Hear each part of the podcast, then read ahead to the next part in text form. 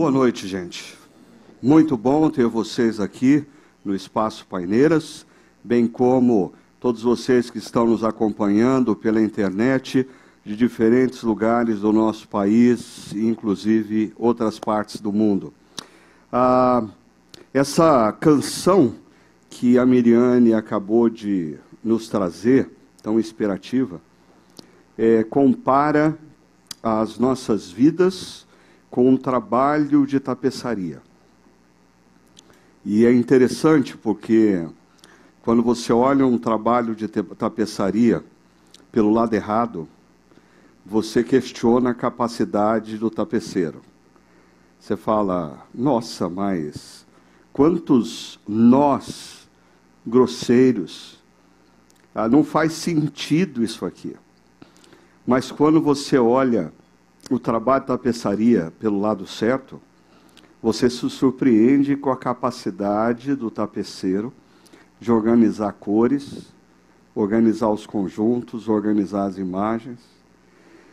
E, e assim é a vida.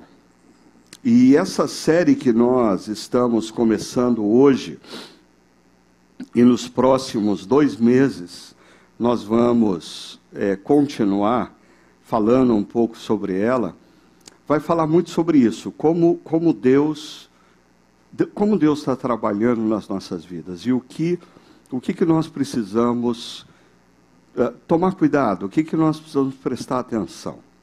Para aqueles que são mais antigos da nossa comunidade, uh, eles devem ter percebido que essa série é um famoso remake.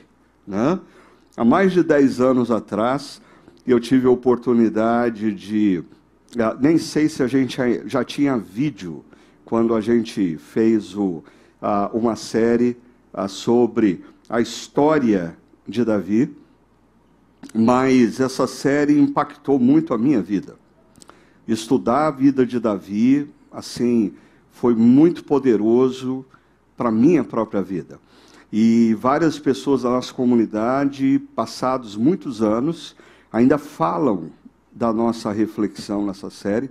E agora, no final de junho, eu uh, visitei esse material para fazer uma espécie de síntese é, para o nosso grupo que se reúne lá na Riviera de São Lourenço. E aí eu, eu, eu, eu comecei a ler novamente a vida de Davi.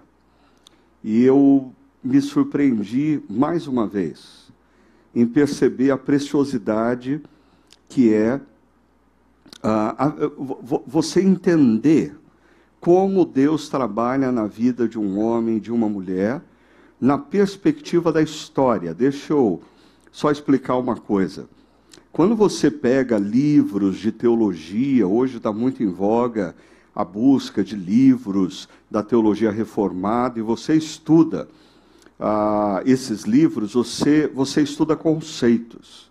Deus é soberano, Deus é ah, gracioso, providência de Deus. Agora, me parece que o estilo literário predileto de Deus são narrativas. Porque ele, ele não nos deixou um livro ah, aonde nós temos uma série de conceitos. Ele nos deixou um livro aonde existe inúmeras histórias. Davi é um indivíduo que tem a maior porção de histórias em toda a Bíblia. Não sei se você sabia disso. Ah, se a gente pegar a Bíblia, nós sabemos mais da vida de Davi do que da vida de Jesus. Assim, existem mais detalhes da vida de Davi do que de qualquer outro personagem bíblico.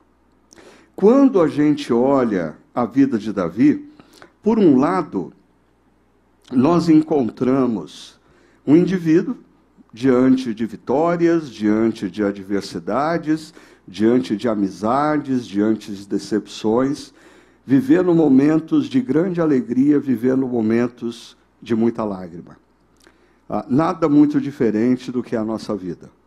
E é interessante porque a Bíblia não nos apresenta Davi como um super-herói, Davi como um ser super especial ou super espiritual, muito pelo contrário. Assim, se você lê a vida de Davi, é, é um perigo muito grande você dizer assim: nós cristãos devemos fazer o que Davi fazia. Não, vai com calma aí. Assim, Davi erra muito, pisa muito na bola. A Davi comete erros grotescos. Ah, mas, ao mesmo tempo que nós vemos a humanidade de Davi, ah, nas histórias nós percebemos Deus se manifestando com graça, a orientação de Deus a Davi, o cuidado de Deus com Davi, o confronto de Deus quando Davi está errando, o perdão de Deus quando Davi se arrepende e a esperança. E esse fator, esperança na vida de Davi, ah, para mim ele é muito interessante a ser resgatado nos dias de hoje, porque nós vivemos assim numa perspectiva altamente imediatista. A gente está sempre pensando o que a gente tem que fazer para resolver nosso problema agora. O que, que a gente tem que fazer para dar certo nos próximos três dias. Eu quero alcançar o sucesso, o dinheiro, a, a influência rápido. Agora, é, Davi, ele chega no final da vida dele e ele olha o cenário e o cenário não é bonito. Por exemplo, Davi foi um péssimo pai. Davi chega no final da vida dele, a família dele está assim, um caos. Um caos. E, e, e, o problema de você ser um pai ou uma mãe e chegar no final da vida e perceber que deu errado, é que você não tem chance de fazer outra vez. Né? Eu, às vezes, em alguns encontros com os meus filhos, eu digo para eles assim: olha, eu procurei fazer o meu melhor, mas assim, o, o, o, a consciência que bate depois que os filhos já estão criados é que não tem como fazer outra vez. Se, se fez errado, fez. Se deu errado, deu. E aí, Deus mostra para Davi que a obra que Deus estava fazendo na vida dele transcendia a própria historicidade de Davi, transcendia a própria vida de Davi, ou seja, o que Deus estava fazendo em Davi, através de Davi, era algo que ia perdurar, mesmo depois que os olhos de Davi se fechassem para a história. E, e eu fico pensando, ah, será, será que nós temos cuidado das nossas vidas, tomado as decisões, profissionais, pessoais, familiares, pensando nos nossos netos e bisnetos, pensando que a nossa postura diante da profissão, a nossa postura diante da vida, será que assim os nossos netos vão contar para os nossos bisnetos? Imagina os netos do Lucas, que trabalha com os nossos adolescentes, os netos dele ah, contando as histórias para os filhos deles, os bisnetos, de como o Lucas e a Sabrina agiram, tomaram decisões, construíram a vida. Ah, quantos de nós ainda não somos impactados, consciente ou inconscientemente, pelas decisões dos nossos avós, bisavós? Então, quando nós olhamos para a vida de Davi, nós precisamos perceber que a vida de Davi não se trata de como um homem pode se tornar grande e admirável.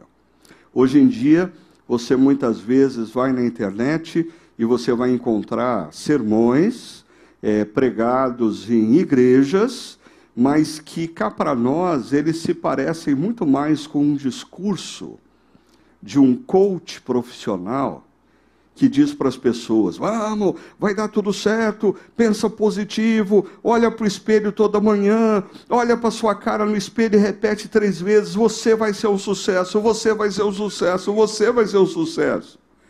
Ah, e aí, quando eu olho para a Bíblia e a história de Davi, a história de Davi não é o caminho para como um homem se torna poderoso e admirável. A, a história de Davi fala muito mais de como Deus é gracioso para conosco e como Deus é poderoso revertendo situações da nossa vida. Ah, dito isso, eu queria é, contar a primeira parte da história de Davi hoje para vocês, e nós vamos ter tempo para conversar sobre a história de Davi ao longo das próximas semanas. E eu queria falar um pouco pra, com vocês sobre essa especialidade de Deus. Ah, e eu estou chamando de especialidade de Deus essa, é, essa habilidade de Deus de transformar coisas, situações, pessoas aparentemente ordinárias em histórias extraordinárias. Eu já falei em várias situações sobre isso, mas eu queria falar hoje sobre a vida de Davi e mostrar para vocês como, nesse início da vida de Davi, Deus usa lugares, espaços ordinários, Deus usa tarefas aparentemente ordinárias, Deus usa recursos, humanamente falando, ordinários, para escrever uma história extraordinária. Perceba, o autor principal dessa história não é Davi, é Deus. É Deus. E deixa eu mostrar isso, começando lá no primeiro livro de Samuel, capítulo 16 e 17. Eu não vou ter tempo de ler verso por verso, essa é a sua missão ao longo dessa semana. Eu vou conversar com vocês sobre alguns dos versos, começando pelo verso primeiro, quando o autor diz assim: O Senhor disse a Samuel: Até quando você se irá se entristecer por causa de Saul? Eu o rejeitei como o rei de Israel. Samuel era o profeta, nós estamos aqui aproximadamente mil anos antes de Cristo. Samuel era o profeta. Samuel havia ungido Saul como rei. Uh, Saul já tinha feito muita bobagem, uh, já tinha decepcionado tremendamente Samuel, tinha frustrado os planos de aposentadoria de Samuel. E aí Deus vem ao encontro de Samuel e diz: Até quando você irá se entristecer? É interessante essa frase porque, quando nós olhamos para a Bíblia e lemos as páginas da Bíblia, Deus, Deus não tem problema nenhum em ver você chorando, ah, lamentando a perda de um ente querido, ah, a dor da traição, a dor da decepção, uma tristeza gerada por uma frustração, por uma crise, por uma adversidade. Ah, não existe problema nenhum nós derramarmos lágrimas em momentos de dificuldade e de dor. O grande problema é quando essa tristeza se torna uma espécie de cárcere emocional que constantemente nos devolve a tristeza, que intensifica o cárcere, que nos joga de volta a tristeza, fazendo uma espécie de espiral descendente. Você já experimentou isso? Ao invés de você virar a página, ao invés de você seguir em frente, você começa a entrar numa espiral descendente. A tristeza, coloca você numa espécie de cárcere. E o que Deus está dizendo para Samuel é: Samuel, ok, você se entristeceu com a postura de Saul, você se decepcionou com essa postura de Saul, ah, você sentiu dores porque os teus planos foram frustrados em Saul, mas agora chega. Vira a página. Vira a página. Segue em frente. Tenha atitudes diferentes diante desse momento. E Deus diz: Eu rejeitei Saul. E, e, e é claro, para quem não conhece a história, a pergunta que emerge dessa afirmação é: por que Deus rejeitou Saul? E aqui nós podemos falar que Deus rejeitou Saul, eu chamo do, do triple A, triple A, três As. Né? A rejeição de Saul acontece primeiro porque Saul é arrogante, ele é soberbo, ele se acha bom demais, ele confia demais em si mesmo. E as escrituras dizem que Deus resiste ao soberbo. Deus resiste ao arrogante. Deus resiste àquele que acha de si mesmo mais do que convém. Mas a arrogância leva Saul a, a uma postura de autonomia. Ele não presta contas para ninguém. Ele não segue ordens de ninguém. Assim, constantemente o profeta Samuel diz: Saul, vai lá e faz isso. Saul vai e faz do jeito dele, faz da maneira como ele acha que deve fazer. E aí entra o terceiro A, o alto engano. O alto engano na vida de Saul é, é sinônimo de, de, de não se ter autocrítica. Então, ah, o problema não é errar. Eu gosto ah, da filosofia da Google, que diz para os seus colaboradores: não tem problema errar, mas se errar, erra rápido. Né? Então, se você vai errar, todo mundo vai errar. Então, erra rápido. Porque se a gente errar rápido, a gente reconhece o erro, a gente aprende, a gente faz certo. Agora, Sa Saul não erra rápido. Saul gasta muita energia justificando seus erros, racionalizando seus erros, criando narrativas para provar para Samuel que não é bem do jeito que Samuel disse ou pensava com isso. Saul não cresce. A, a Saul, assim, ele vai reinar durante cerca de 42 anos sobre Israel, cometendo os mesmos erros. Arrogância, autonomia, auto-engano. Mas é nesse mesmo verso 1 que começa a história de Davi. E eu queria começar a contar a história de Davi falando de espaços ordinários, porque Deus diz para o profeta Samuel, depois dele dizer: Eu rejeitei Saul. Então, ele diz: encha o seu chifre, um chifre com óleo, ah, ah, era uma maneira de se conduzir, não é que Samuel tinha chifre, ok? Ah, eles usavam um chifre de carneiro, aí se colocava óleo, e o óleo ia ser usado num ritual de unção no novo rei. E ele diz: encha um chifre com óleo e vá a Belém. É interessante quando você lê as histórias bíblicas, porque quando você é adolescente, jovem, nós temos alguns adolescentes aqui hoje, a gente na escola, no ensino médio, a, a gente estuda acerca das grandes civilizações. E quando a gente estuda sobre as grandes civilizações, nós ouvimos falar o nome das grandes cidades dessas grandes civilizações. Belém não é uma delas.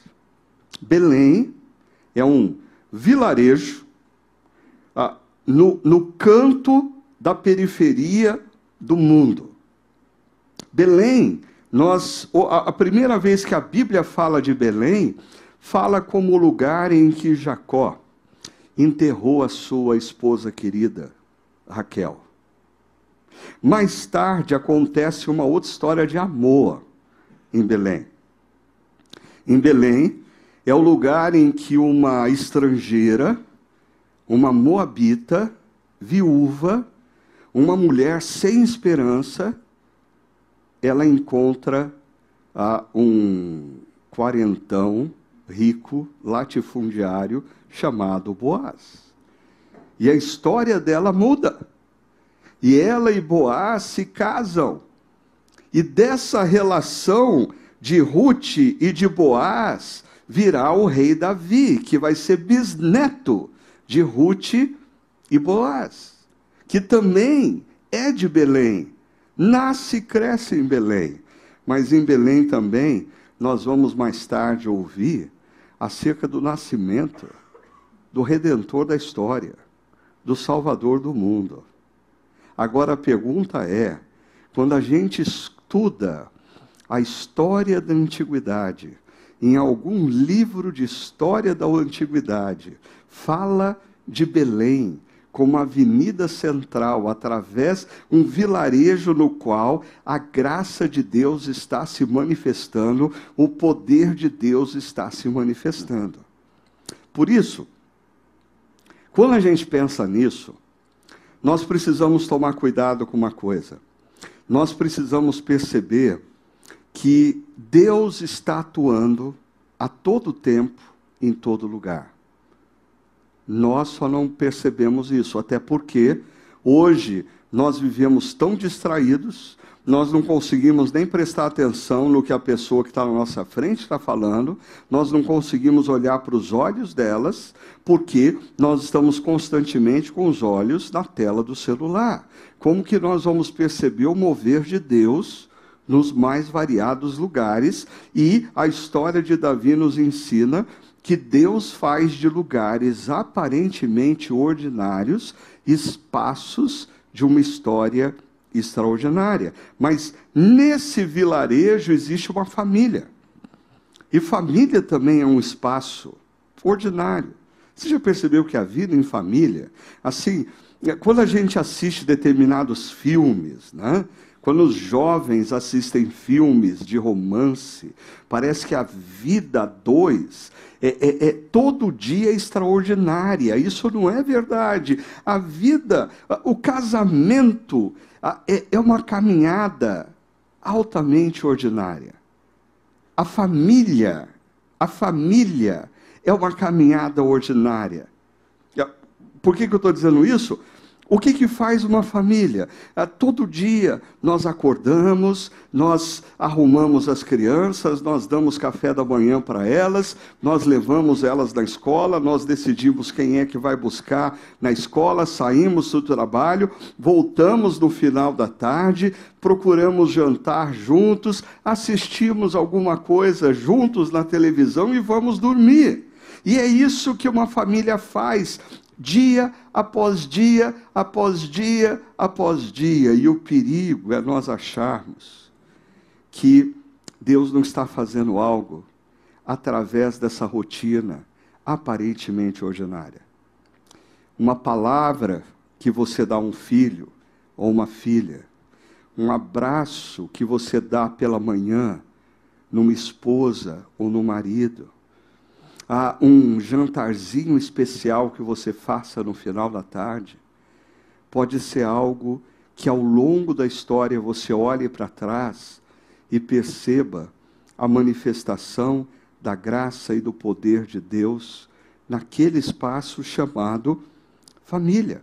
Famílias têm histórias, famílias têm erros e acertos, famílias nos deixam heranças. E aqui eu não estou falando de heranças financeiras, eu estou falando de heranças emocionais.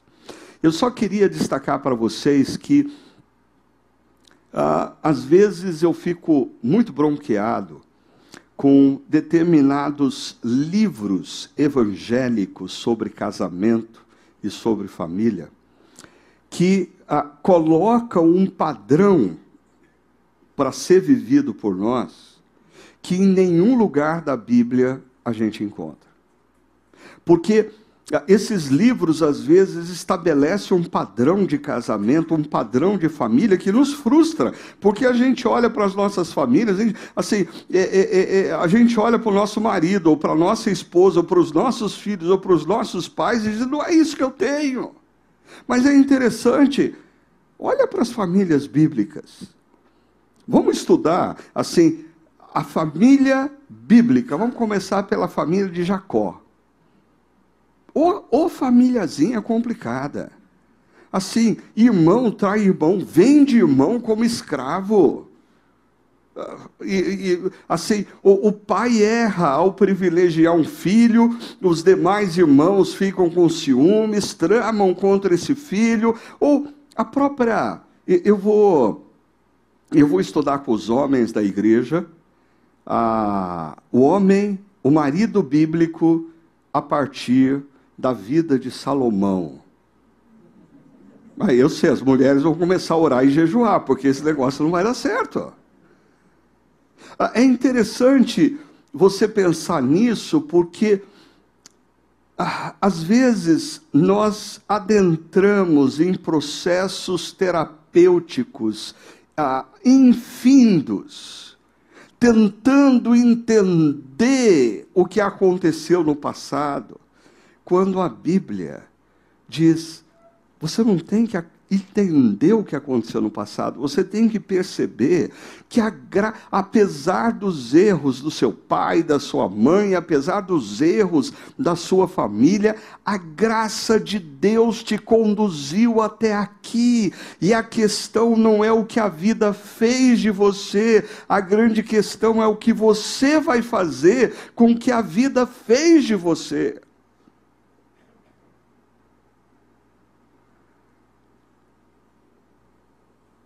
Eu creio que nós pais, às vezes colocamos sobre os ombros uma responsabilidade que a Bíblia não nos coloca. Porque a gente quer acertar e não tem problema nenhum em, em querer acertar. A, a, gente quer educar os nossos filhos nos caminhos de Deus e não tem problema nenhum a gente querer fazer isso. A gente quer que os nossos filhos cresçam e se tornem pessoas que amam a Deus e não existe problema nenhum nisso. Ah, só existe um problema: você achar que é você que vai conseguir fazer isso. Os seus filhos vão crescer e vão amar a Deus, porque Deus é gracioso. Porque Deus é gracioso. Ah, é, é, eles vão crescer e se tornar discípulos de Cristo, porque a graça de Deus acompanhou a jornada dos seus filhos e não porque você foi um pai ou uma mãe perfeitos. A, história de Davi não é a história de como ser perfeito.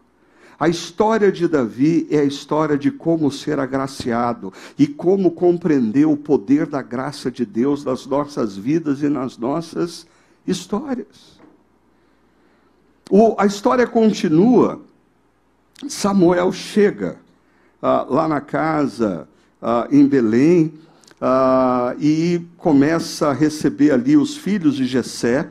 E o primeiro deles é Eliabe. Samuel viu Eliabe e pensou: com certeza é este que o Senhor quer ungir. O cara tinha pós-graduação na Harvard, fazia academia toda manhã, assim, 1,85m de altura, moreno, olhos azuis. É esse, é esse. Não tem como. E aí, Deus vai falar para Samuel algo muito importante: cuidado com o que você vê, Samuel. E Deus vai dizer: o Senhor não vê como o homem. O homem vê a aparência, mas o Senhor vê o coração. E, e, durante a semana, enquanto você ler o capítulo 16 e 17 de 1 Samuel, presta atenção nesse verbo ver.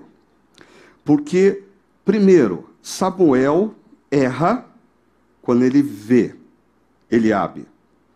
Ah, Saul vai errar quando ele vê Davi. Os guerreiros de Israel vão errar quando eles veem o guerreiro filisteu. E o guerreiro filisteu erra quando ele vê Davi. Então esses dois textos, eles nos convidam a gente tomar muito cuidado em não se render ao que os seus olhos veem. Os seus olhos podem te enganar. Ah, cuidado com o juízo temerário que você faz das pessoas. Cuidado em julgar as pessoas pelo que você vê. Deus avalia pessoas a partir do coração, da motivação. E para a gente conhecer o coração de uma pessoa, a gente precisa caminhar um pouquinho mais com essa pessoa. Aí, uh, Jessé levou a Davi os seus sete filhos, mas Samuel lhe disse: O Senhor não escolheu nenhum desses. E eu, eu, eu fico imaginando que esse foi o momento em que Samuel pegou o celular do bolso e falou: Jessé, desculpa, mas seu sobrenome é qual mesmo? Porque eu estou achando que eu entrei na casa errada. Deixa eu checar o endereço, seu endereço aqui, o seu CEP. Porque os sete filhos que estavam lá na casa dele passaram por ele e Deus disse: não é nenhum desses. E aí Samuel resolve dizer para Jessé: Estes são todos os filhos que você tem? E Jessé diz: ah, ainda tenho o caçula, mas ele está cuidando das ovelhas. E essas, essa afirmação revela muito da maneira como Davi era visto na própria casa dele. Porque, pensa comigo, é, o profeta de Deus veio fazer uma visita na casa, ah, organiza, Jessé organiza um churrasco para receber o profeta, os sete filhos estão, o caçula não. O caçula está fazendo o trabalho que ninguém queria fazer. Porque às vezes a gente olha de maneira um tanto quanto romântica para esse negócio de ah, Davi era um pastorzinho, Davi cuidava de ovelhinhas, ovelhinhas são animais tão bonitinhos. Não são. Não são, ovelha fede. Ovelha dá trabalho. Ovelha é burra. É. Assim, o sujeito, é, por sinal, na antiguidade, absolutamente ninguém escolhia ser pastor de ovelhas. Se tornava pastor de ovelha por falta de opção. Ninguém na antiguidade olhava para um filho e falava assim: o meu filho, que o meu sonho é que esse meu filho se torne pastor de ovelhas. Davi está fazendo o trabalho que ninguém queria fazer. Davi está de escanteio. Davi está fora dos planos. Davi não está no radar do seu próprio pai quando o profeta faz qualquer menção de que ele veio ali para checar se ali naquela casa estava o novo líder da nação de Israel. E aí então, Samuel diz: traga esse moço aqui. Agora, perceba, se nós estamos num vilarejo, na periferia da história, numa família que mora nesse vilarejo, agora o nosso foco recai sobre o caçula. O caçula que está cuidando de ovelhas. Mas é muito interessante, e, e, e, a música que a Miriane cantou eh, fala que no final tudo faz sentido quando você pensa que no cuidado de ovelhas, Davi aprende a lidar com funda. No cuidado de ovelhas, Davi aprende a atacar um animal que vem ao encontro das ovelhas. E é isso que Deus vai usar mais tarde, no momento de uma crise internacional. E é aqui que Deus diz para Samuel: levanta-se e unja Davi. Davi é o escolhido. Quando você está lendo a história, eu, pelo menos, quando eu estou lendo essa história, e eu chego nesse verso 12, eu, eu sou interrompido na minha mente por uma musiquinha que eu ouvi muitas vezes na minha infância e adolescência. Uma musiquinha que tocava na Rede Globo quando acontecia alguma coisa séria no Brasil no mundo.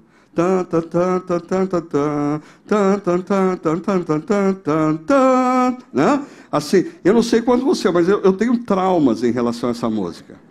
Porque eu me lembro de inúmeras vezes que eu estava distraído, assim, quando eu escutava essa música, gelava minha, assim, uh, uh, subia um arrepio na espinha, uh, e todo mundo em casa corria. Eu, não sei se você viveu isso. Pessoal, gente, gente, está acontecendo alguma coisa, todo mundo se reunia, porque só tinha uma televisão, não tinha cada uma num quarto, né? Então todo mundo se reunia ali para ver o que está acontecendo, o que, que, que, que eles vão falar. É mais ou menos isso que acontece aqui.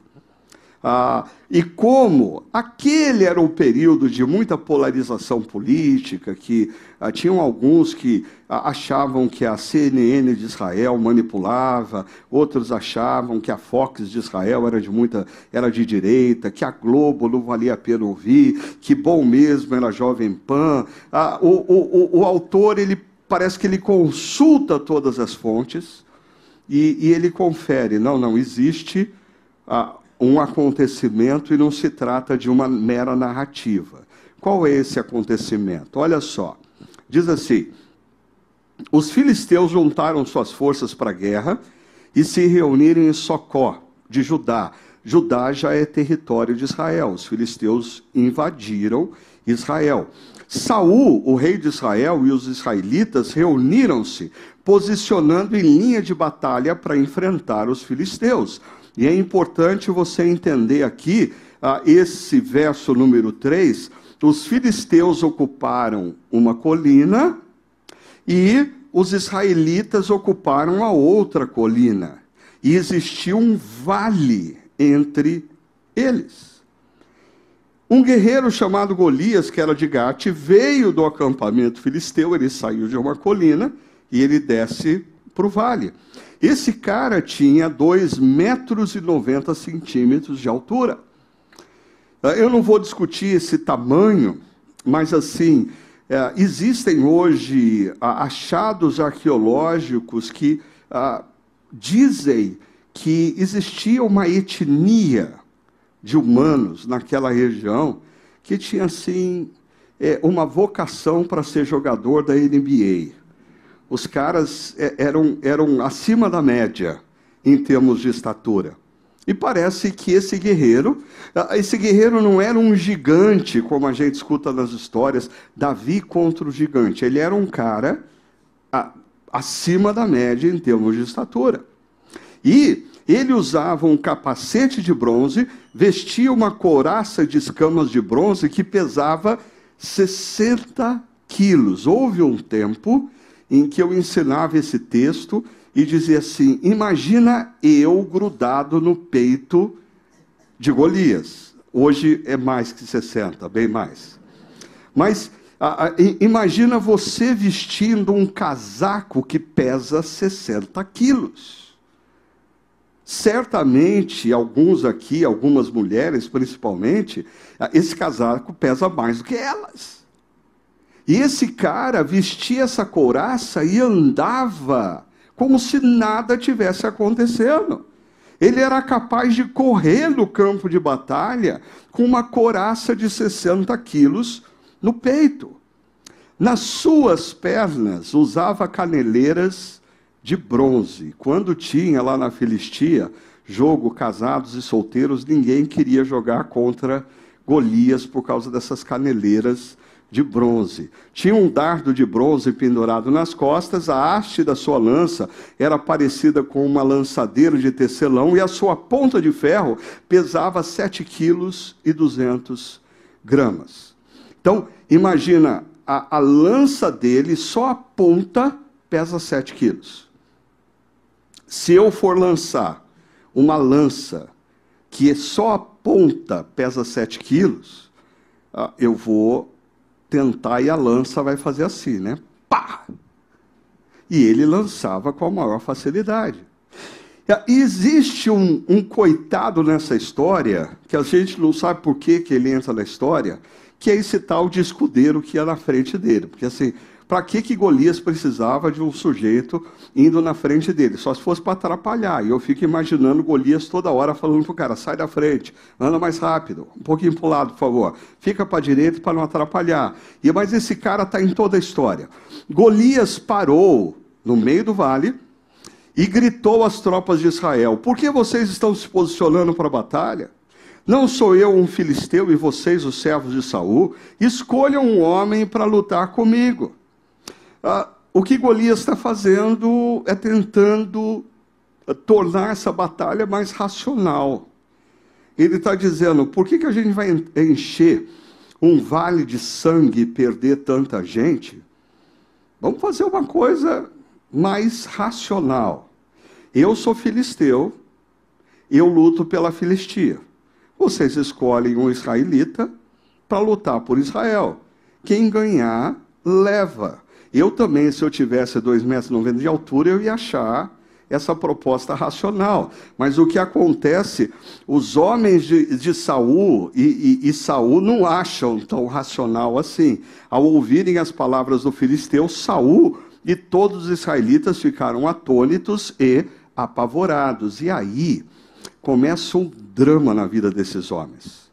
Porque isso vai se repetir por 40 dias. Eu acho que todos esses homens de Israel saíram dessa situação com síndrome pós-traumática.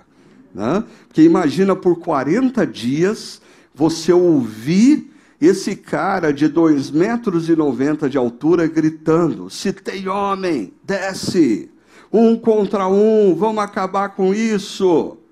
E aí então, nós acabou o noticiário internacional e a gente volta para aquela vila de Belém. Agora falando sobre uma tarefa ordinária. O que acontece aqui agora ah, tem a ver com grãos tostados, pães e queijos.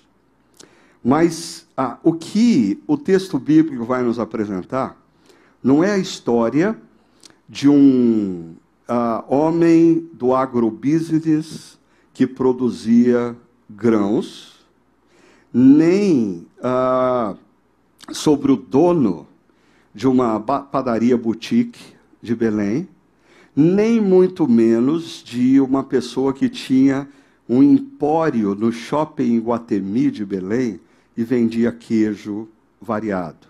A, a história vai falar sobre o entregador de tudo isso aqui. Um adolescente que, se uh, ele vivesse hoje, talvez ele tivesse uma moto e ele ia ser o entregador do iFood. Ele vai entregar grãos, pães e queijo.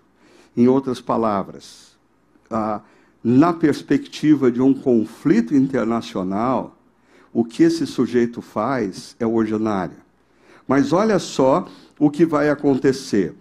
Uh, o texto volta tentando nos lembrar um pouco do que nós vimos no capítulo 16, dizendo: Davi, lembra de Davi, aquele filho de Jessé, lembra de Jessé? Jessé, o efrateu de Belém de Judá, aquele Jessé que tinha oito filhos. Pois é, Três dos filhos mais velhos dele se tornaram militares e estão numa posição altamente importante e estratégica, porque eles estão no campo de batalha. Mas o texto vai dizer: ah, mas, mas lembra, Davi, Davi é o caçula. Davi é aquele que cuida de ovelha. Davi é aquele que está no campo. Nessa ocasião, Jessé disse ao seu filho Davi, e aqui vem a missão de Davi a tarefa ultra importante de Davi. Pegue uma roupa de grãos tostados e de pães, de dez pães, e leve-os depressa aos seus irmãos no acampamento. Leve também estes dez queijos ao, ao comandante da unidade. Eu até hoje fico pensando se o pai de Davi era mineiro, porque dez queijos em casa assim, vai gostar de queijo. E, e, assim, ou o comandante era mineiro, então ele estrategicamente está querendo agradar o comandante. Veja como estão seus irmãos e traga-me alguma garantia de que estão bem. Então, a, a tarefa de Davi nesse dia é transportar grãos tostados, pães, queijo e trazer notícia para os pais. Ah, o texto continua dizendo que, levantando-se de madrugada, Davi deixou o rebanho com outro pastor, pegou a carga e partiu, conforme Jessé lhe havia ordenado. E aqui eu queria chamar a sua atenção para uma coisa interessante. Se você tirar o nome Davi desse verso, você vai ter ah, três frases que representam a atitude de Davi e uma última frase que uh, fala da motivação de Davi, por que Davi fez o que fez. Olha só, primeiro ele levanta-se de madrugada, depois ele, ele não sai sem deixar o rebanho que ele cuidava nas mãos de um outro pastor, ele pega toda a carga, não esquece de nada e partiu. E ele fez tudo isso, diz o texto, porque o seu pai Jessé o havia ordenado. Perceba, nós estamos falando da história de Davi no contexto da rejeição de Saul. Saul não seguia ninguém. Saul não obedecia a ninguém. Saul só fazia o que ele queria. Esse jovem Davi, ele emerge na história como alguém ah, que concebe, consegue receber orientação e seguir orientações. Ah, em outras palavras, aqui nós temos três características que normalmente acompanham homens e mulheres que, ao longo das histórias bíblicas, alcançam algum destaque e influência: excelência, responsabilidade e submissão. Ah, Davi demonstra ah, esse, esse caráter de excelência. Ele acorda de madrugada. Responsabilidade, ele deixa o rebanho com um outro pastor. Submissão, ele faz o que o seu pai o orientou fazer. E no contexto maior das Escrituras, eu gosto sempre de lembrar que me parece que existe um, um, uma sequência que se repete na vida de homens e mulheres que Deus usa nas Escrituras. Preste atenção. Primeiro, Deus delega tarefas. Deus delega tarefas. A, a, primeira coisa que Deus checa na vida de um homem ou de uma mulher é se eles são fiéis ao cumprirem tarefas. Quando essas pessoas se mostram fiéis no cumprimento de tarefas, Deus as coloca numa posição de influência, de poder, de tomada de decisões, mas nunca antes delas se revelarem capazes de cumprir tarefas. E quando elas são colocadas numa posição de influência e de poder, Deus ainda procura averiguar se essa pessoa lida bem com a questão do poder, se ela lida bem com a questão da influência, porque às vezes pessoas até cumprem a fase da tarefa, mas quando chegam ao poder se perdem. Se perdem, começam a usar estruturas e organizações para o seu próprio benefício, para a sua própria causa, começam a se perder no processo. Agora, quando pessoas aprendem a cumprir tarefas, aprendem a lidar com o poder, Deus dá visibilidade. Ah, é, essas etapas têm ao longo da minha vida se mostrado altamente sábias.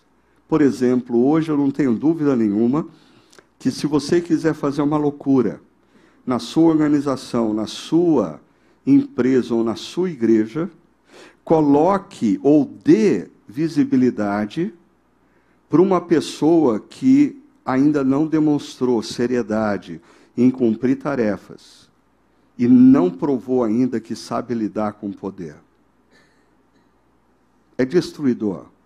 Ah, e aqui ah, existe um problema geracional, porque essa geração mais jovem tem o ímpeto de chegar aqui ah, muito cedo. E, e, as redes sociais muitas vezes favorecem a isso. Por quê? Porque o sujeito, ele, ele nem passou pela etapa das tarefas e nem foi provado no coração sobre o poder, mas ele já tem milhões de seguidores na internet, ele já tem a visibilidade. eu conversava com um, dois sujeitos já aposentados que foram é, executivos de multinacional e eles falavam assim: é, é muito interessante ver jovens com 28, 27 anos de idade falando assim: ah, eu sou o CEO da empresa. CEO? Ah, é, CEO da minha startup que eu comecei. Ah, quantos funcionários você tem? Não, só tem eu, mas eu sou o CEO. E, e, e eles digam, dizem, esses dois homens estavam dizendo, nós levamos 35, 40 anos para nos tornarmos CEOs de empresas. E nós estamos diante de uma geração que antes dos 30 já quer estar nessa posição. Agora perceba o perigo, porque você alcança um nível de visibilidade sem ter sido formado interiormente para cumprir as tarefas e para exercer poder. Ah, quando você olha para a vida de Davi, Deus vai tomar esse cuidado com Davi, mesmo assim Davi dá umas escorregadas lá na frente. Primeiro, Davi é testado aqui, tarefa vai levar grãos tostados, pães e queijo para os seus irmãos e traga notícias deles. E o texto diz que quando Davi chega no campo, está justamente na hora da correria, porque parece que o guerreiro filisteu desceu para o vale. E aí, Davi deixa o que havia trazido com o responsável mais uma vez, essa coisa, apesar de um adolescente, ele toma o cuidado de deixar os pães e os queijos com quem é responsável pelos suprimentos e correu para a linha de batalha para saber como estavam seus irmãos, porque foi isso que o pai dele pediu para ele fazer. Agora, veja só, enquanto conversava com eles, Golias, o guerreiro filisteu, avançou e lançou o seu desafio habitual dos 40 dias. E aqui tem uma frase que não pode passar desapercebido para nós. Davi ouviu.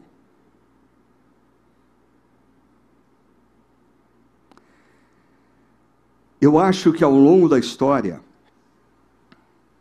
grandes transformações acontecem na história pessoal de alguém, na história de uma família, na história de uma igreja e, por que não dizer, na história de uma nação, quando alguém ouviu. Ah, deixa eu mostrar a diferença para vocês. Nós estamos vivendo um momento histórico que o que falta para aqueles que se chamam crentes não é sermão e pregação. Tem aos montes. A pandemia fez com que pessoas assim ah, vivessem uma verdadeira salada de fruta teológica com pregadores na internet. Quando muito escutam um pastor da sua igreja, mas depois escutam outro pastor, e escutam outro pastor, e escutam outro pastor, e escutam outro. Eu diria que nós temos uma overdose. Overdose de pregação.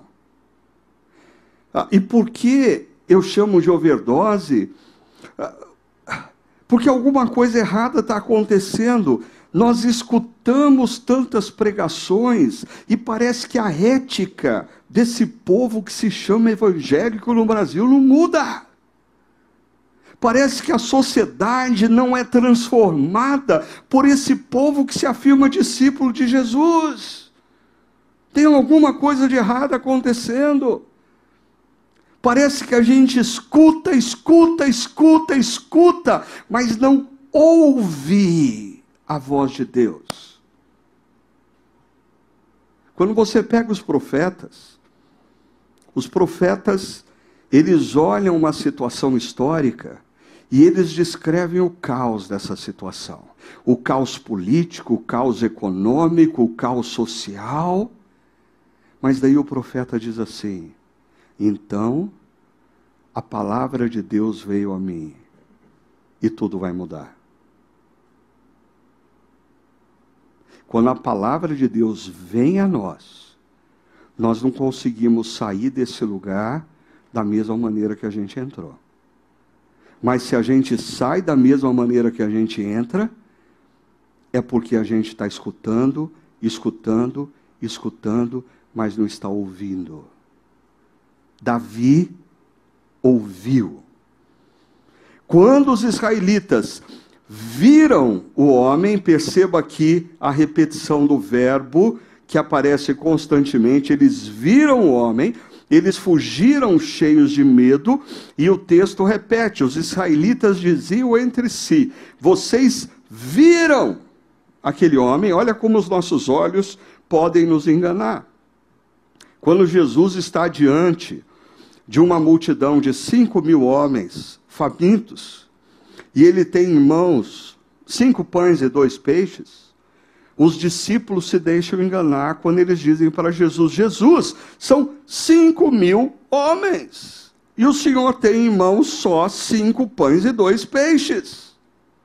Mas os olhos de Jesus não estavam nem na multidão, nem nos cinco pães e dois peixes.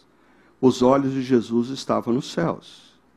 Esses homens erram porque os olhos deles estão no guerreiro filisteu e não no Senhor dos exércitos, no guerreiro filisteu e não no Deus que conduzia a vida deles. E aí esses homens dizem uma coisa e Davi escuta. Davi escuta. Ah, eles dizem assim: o rei dará grandes riquezas a quem vencer, também lhe dará sua filha em casamento e isentará de impostos em Israel a família do seu pai. Davi perguntou aos soldados que estavam ao lado: O quê? Pera, pera, pera, pera aí. Ah, assim, repete para mim. Davi está falando isso, repete para mim. Vocês estão falando que o rei vai oferecer riqueza, vai oferecer a filha como esposa vai oferecer isenção de impostos por toda a vida. E, parece que eu escuto Davi falando, gente, nem que a filha do homem seja feia, vale a pena. Vale a pena, é um negoção. Repete, vocês estão dizendo que o rei está oferecendo riqueza, a filha dele em casamento, isenção de impostos, vocês estão fugindo da raia. Da, Davi está provocando esses homens e aí entra em cena irmão mais velho. Tá. E irmão mais velho faz o quê? Reprime irmão mais novo. O que irmão mais novo fala na frente do irmão mais velho é bobagem. E aí vem Eliabe, o irmão mais velho. Ouviu Davi falando com os soldados e ficou muito irritado. Essa é, a, essa é a missão de irmão mais velho, ficar irritado com o irmão mais novo. Hã? E ele diz: por que você veio aqui? Com quem deixou aquelas poucas ovelhas no deserto? Irmão mais velho tem essa mania também de achar que o irmão mais novo é irresponsável. Agora, Eliabe erra feio aqui, né? Sei que você é presunçoso e que o seu coração é mau. Um perigo a gente querer julgar o coração de alguém a partir do que a gente vê externamente. Porque o texto do livro de Samuel já disse que Deus escolheu Davi porque Davi era um homem segundo o coração dele. Agora, eu sou o irmão mais velho. Então, então eu preciso eu preciso pegar leve com Eliabe. E eu preciso mostrar para vocês que a missão de irmão mais velho não é fácil também não. Porque olha só, Eliabe dá essa dura em Davi, e, e, Davi responde tipicamente como irmão mais novo, adolescente: O que eu fiz? O que, que eu fiz? Ah, olha só o que ele diz na segunda frase: Será que eu não posso nem conversar agora? Você já ouviu adolescente? Você já ouviu seu filho adolescente falando: Papa, o que, que eu fiz? Ah, não posso nem conversar agora? Não posso falar. Tá bom, tá bom, não falo mais nada. Não posso mais falar agora. É isso que Davi faz. Agora, Perceba como é complicado, porque ele diz isso para Eliabe, então ele, Davi, se virou para o outro e perguntou a mesma coisa. O que, que, é mesmo que o rei vai dar para quem enfrentar o filisteu? Eu, eu imagino se Eliabe nesse momento, assim, eu vou sair daqui, senão vai ter violência. Eu, eu acho melhor eu sair de cena. Ah, e os homens responderam como antes. E aí, as palavras de Davi chegam aos ouvidos do rei Saul, que o mandou chamar. E aí chega Davi, e eu imagino Davi entrando na tenda do rei, um adolescente. Ah, olha só as palavras. Ninguém deve ficar com o coração abatido por causa desse filisteu. Teu servo irá lutar contra ele. Problemas resolvidos. Ah, é, eu acho interessante como a Bíblia não tem a preocupação de colocar o lado. Assim, Davi é um adolescente. E como adolescente, ele tem um quê de inconsequente. Ah, mas eu não sei, nem todos vocês eram jovens cristãos na adolescência. Mas quem era jovem cristão na adolescência vai se lembrar que você fazia coisas que hoje você não faz mais. E a gente chama isso de sensatez. Quando na verdade a gente deveria chamar de falta de coragem de obedecer a Deus. Quando a gente era mais jovem, Deus falava, a gente fazia. Quando a gente fica mais velho, a gente começa a dizer assim: não, não, não, não, não é bem assim, vamos pensar. O nosso Deus é um Deus de bom senso. E a gente vai perdendo a ousadia. A gente vai perdendo a ousadia. Mas junto com a ousadia, a gente vai perdendo também as grandes experiências com Deus. Porque grandes experiências com Deus vêm com pessoas que têm ousadia na obediência a Deus. Então, Deus pega Davi de uma tarefa ordinária, levar grãos tostados, dez pães, dez queijos e pegar uma informação e vai fazer disso uma história extraordinária. Mas deixa eu concluir mostrando para vocês como Deus usa os recursos que Davi tem. Porque o texto diz que Saul, o rei, ah, olha para Davi e está aí mais um cara que erra pelas aparências, pelo que vê. Ele diz assim: Você não tem condições de lutar contra esse filisteu. Ah, por quê? Você é apenas um rapaz e ele é um guerreiro profissional. Agora eu acho interessante essa de Saul, porque ele diz: Você não tem condição mas vem aqui, eu vou colocar em você o meu capacete, a, a, a, a, a minha armadura, vou dar para você a minha espada, exatamente isso que nós encontramos aqui no verso 38 e 39. Ó. Saul vestiu Davi com a sua própria túnica, colocou-lhe uma armadura e lhe pôs o capacete de bronze na cabeça. Davi prendeu a espada sobre a túnica e tentou andar. Imagina um adolescente vestindo uma armadura de um guerreiro. E Saul diz: Ok, vai lá. E ele não sai do lugar. Saul diz: Vai, cara. Ele, aí, aí Saul escuta uma voz vindo de dentro do capacete assim: Eu não consigo. É, é, o que o texto diz, não consigo andar com isso, eu não consigo me movimentar com isso, eu não sei andar com eu não tenho força nem para carregar essa armadura. Então, Davi tirou tudo. E, e, é interessante, talvez exista aqui o simbolismo. É, Davi não vai entrar na história, a história de Davi não começa é, quando ele usa as armas de Saul. As armas de Davi são diferentes.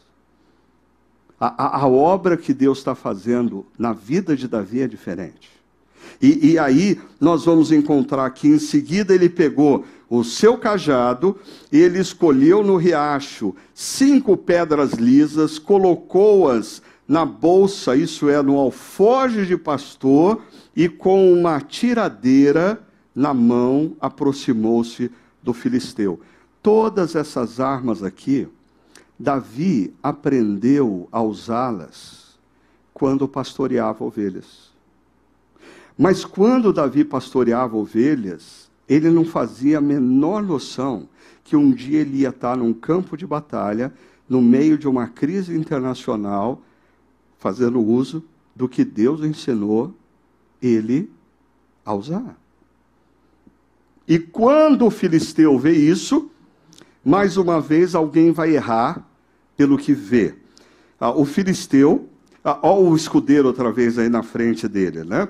Vinha se aproximando de Davi, olhou para Davi com desprezo, porque viu que era só um rapaz e fez pouco caso dele. Mais uma pessoa que erra na percepção visual. Mas Davi olha para o filisteu e diz para ele: Você vem contra mim com espada, com lança e com dardos, mas eu vou contra você em nome do Senhor dos Exércitos, o Deus dos Exércitos de Israel, a quem você desafiou. Deixa eu chamar a atenção para duas coisas aqui.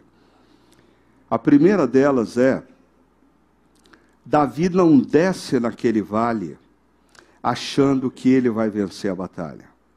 A confiança de Davi não está nele, a confiança de Davi não está na capacidade dele girar funda e acertar o alvo. Em momento algum, Davi menciona isso. A, toda a confiança de Davi está depositada no fato de que Deus está do lado de Israel. E mais um detalhe muito importante.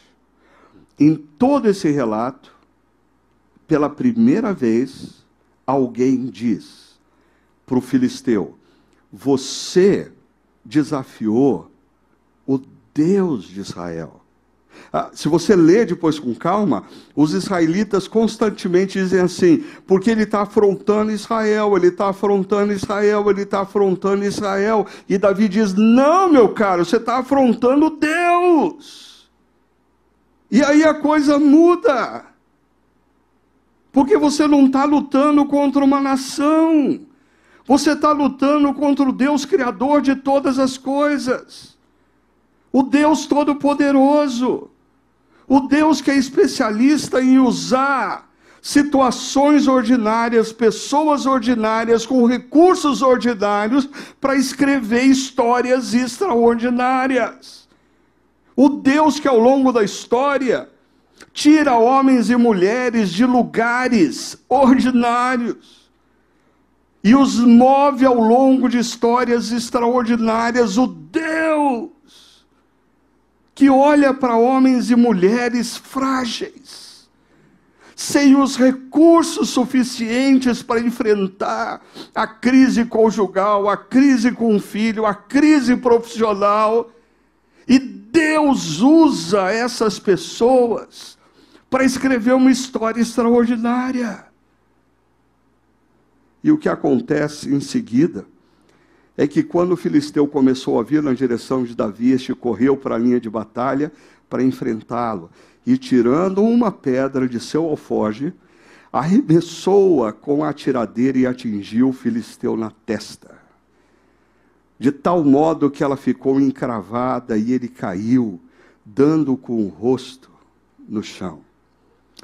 E se você fizer uma busca na internet, você vai, você vai é, encontrar vários sermões estilo coach sobre essa batalha, é, dizendo assim: as cinco pedras de Davi que você deve usar. As cinco pedras de Davi que você deve usar. Você já ouviu o sermão das cinco pedras? Ah, os caras não leram nem o texto bíblico. Deus não precisou de cinco pedras. Deus só usou uma. Ah, esse negócio é doido, porque se os recursos eram ordinários, para fazer a coisa extraordinária, Deus não precisa usar nem a totalidade dos recursos ordinários. Ele só precisa de uma pedra e de um tiro. E olha como o texto termina dizendo: Assim Davi venceu com uma tiradeira e uma pedra. Ele nem usou o cajado. Ele nem usou as outras quatro pedras. Mas quem venceu essa batalha não foi Davi. E é interessante que ao longo da história de Davi, ah, diferentemente da postura de Saul, soberbo, arrogante, Ah, Davi, ao longo da sua história, vai constantemente reconhecer que ele é um simples pastor de Belém de Judá, que Deus resolveu fazer dele o rei de Israel. Ele vem de um lugar ordinário, foi-lhe dada uma tarefa ordinária e ele tinha recursos ordinários, mas ele ah, estava debaixo das mãos do Deus que é especialista em usar lugares ordinários, tarefas ordinárias, recursos ordinários para escrever histórias ordinárias. Deixa eu concluir dizendo para você o seguinte. Eu acho que essa primeira história que nós começamos a contar sobre Davi, primeiro é um convite à sensibilidade. A, a sensibilidade no dia a dia, nos mais variados lugares pelos quais você passar, a, a sensibilidade de que Deus está se movendo e Deus está trabalhando o tempo todo. Você está lá no trabalho, você está na universidade, você está dirigindo no trânsito, você está fazendo café da manhã para os seus filhos, você está buscando os seus filhos na escola, você está fazendo exercício na academia. Presta atenção. Deus está ali. Deus está ali. Deus está falando com você. Deus está usando encontros, frases, situações para trabalhar na sua vida. Assim, tudo na vida parece ordinário, mas quando a gente ganha consciência de que Deus está naquele lugar, os nossos olhos são abertos para perceber que todo momento é extraordinário. E eu preciso ouvir o que Deus me diz. Ainda, eu creio que essa história é um convite à excelência a fazer bem tudo que for colocado nas suas mãos. Mesmo que a sua tarefa seja carregar grãos tostados, pães e queijos. Às vezes eu percebo pessoas assim, dialogando comigo, como um dos pastores da igreja: Pastor, eu estou disposto a ajudar em qualquer obra da sua comunidade, contanto que ela seja grande o suficiente para um cara capacitado como eu. Ah, primeiro Deus manda Davi entregar grãos tostados, pães e queijo. E eu gosto sempre de pensar comigo o seguinte: naquela manhã, quando Davi acordou, ele não acordou assim, dizendo: Deus, estou pronto para me tornar herói nacional. Não, ele acordou de madrugada e falou assim: ai, que sono, mas eu preciso levar grão tostados, pães e queijo para os meus irmãos. E ele vai para o campo como entregador do iFood. E no final da tarde, ele é herói nacional.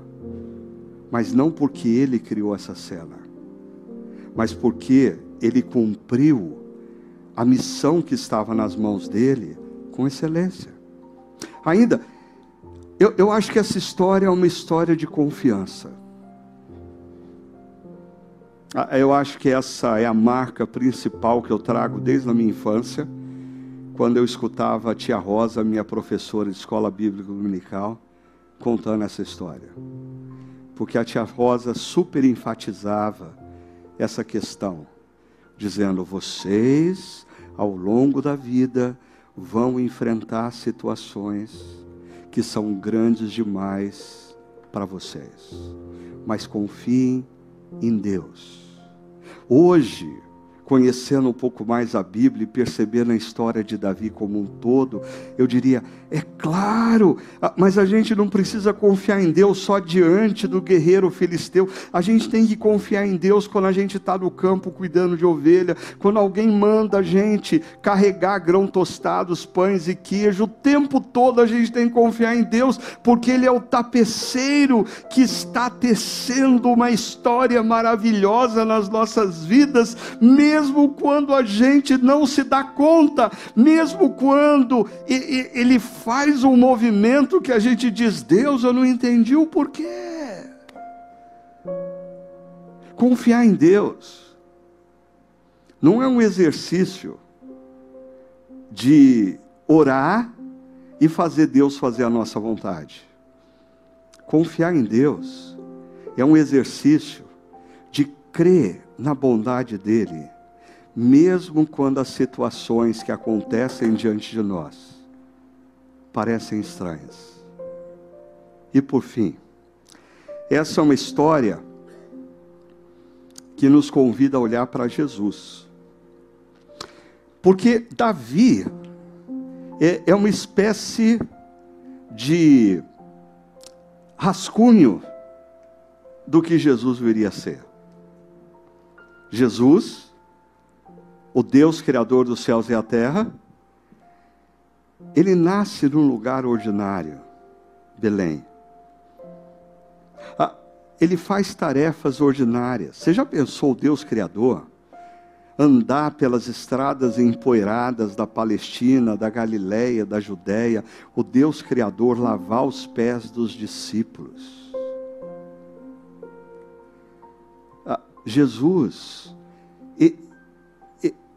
quando ele decide ser homem, ele tem recursos ordinários a ponto de alguém, no momento que ele está na cruz, dizer assim: se você é quem afirma ser, desce dessa cruz e salva você mesmo. Mas Jesus, ele abre mão da tentação de fazer uso dos poderes divinos para cumprir a sua missão e morrer por nós e resgatar as nossas vidas. Por isso, eu queria que você saísse daqui hoje com a imagem do tapeceiro. Do tapeceiro. Tenha sensibilidade para perceber que através dos mais variados momentos, Deus está fazendo uma obra na sua história mesmo quando você não se dá conta disso. Ah, responda com excelência diante do que é colocado nas suas mãos. Confie, confie. Se você está diante de um nó desse tapeceiro, confie.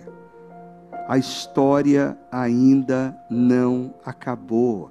A história ainda não acabou. Mas para você ter os seus olhos fechados para a história, se abrirem para a eternidade, você poder contemplar a obra do tapeceiro na sua vida, renda-se a Jesus.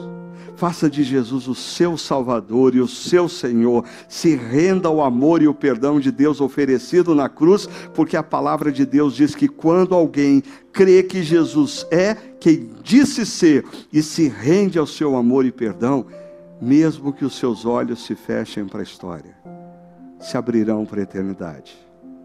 E eu acho que na eternidade, Deus vai nos chamar numa sala,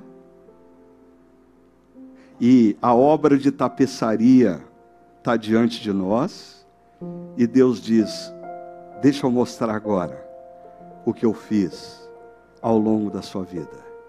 E Ele vai virar aquela obra para nós. E a gente vai falar: Uau, Senhor, eu, eu não estava entendendo naquele momento.